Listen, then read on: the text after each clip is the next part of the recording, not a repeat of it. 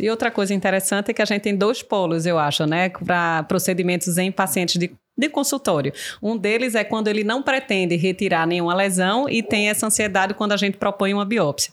O outro é quando ele vai remover algum sinal, algum pólipo, porque ele se incomodava, ele vai lá e pergunta: doutora, tem que levar esse fragmento para biópsia?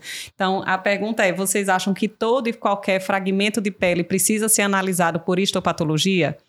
Não, nem todo, né? Aquelas lesões assim que são clinicamente, a gente olha e tem certeza da benignidade, né? Ceratose seborreicas, acrocórdons, cistos epidérmicos, não tem a necessidade da gente mandar até para reduzir também custo e ansiedade do paciente, né? A gente tendo Isso. a certeza clínica de que é uma lesão benigna. Né? Isso. Então, sempre avaliar custo-benefício, seja em consultório e mais ainda em ambiente público, né? Porque a gente sabe que os insumos são limitados, então a gente tem que julgar o que é que vai agregar ter esse resultado anatomopatológico. Isso é bem importante. Exatamente. Não encarecer o sistema, né? Saber bem indicar e existem algumas situações que a gente pode ter ainda uma certa dúvida, acreditar que a lesão é benigna, mas até com dermatologistas experientes a gente titubear e ficar com algum receio, né?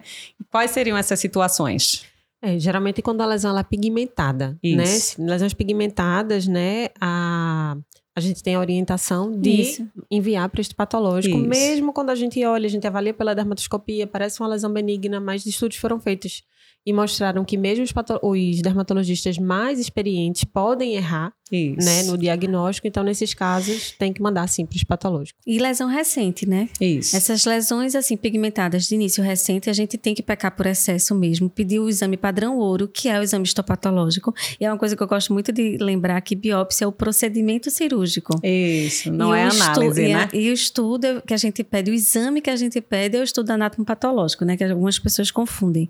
E aí é importante muito para a gente definir mesmo então uma doença que dá muita mortalidade para doenças que graças a Deus o prognóstico é melhor. Isso. Então, então até nervos, né? Sinais, né? Nervos que o paciente diz ah, doutora, eu tenho há 20 anos, mas tem aquele componente pigmentado que você não conhece o paciente de antes, muitas vezes a gente envia para assim ter uma Sim. certeza absoluta de que aquilo não se trata de nenhuma malignidade, né? Isso, a isso. ideia é essa. E como você disse, biópsia é o procedimento, a análise do fragmento anatomopatológico é pelo patologista, né? Isso. Por isso que são as duas coisas distintas que a gente tem que diferenciar, especialmente para o paciente.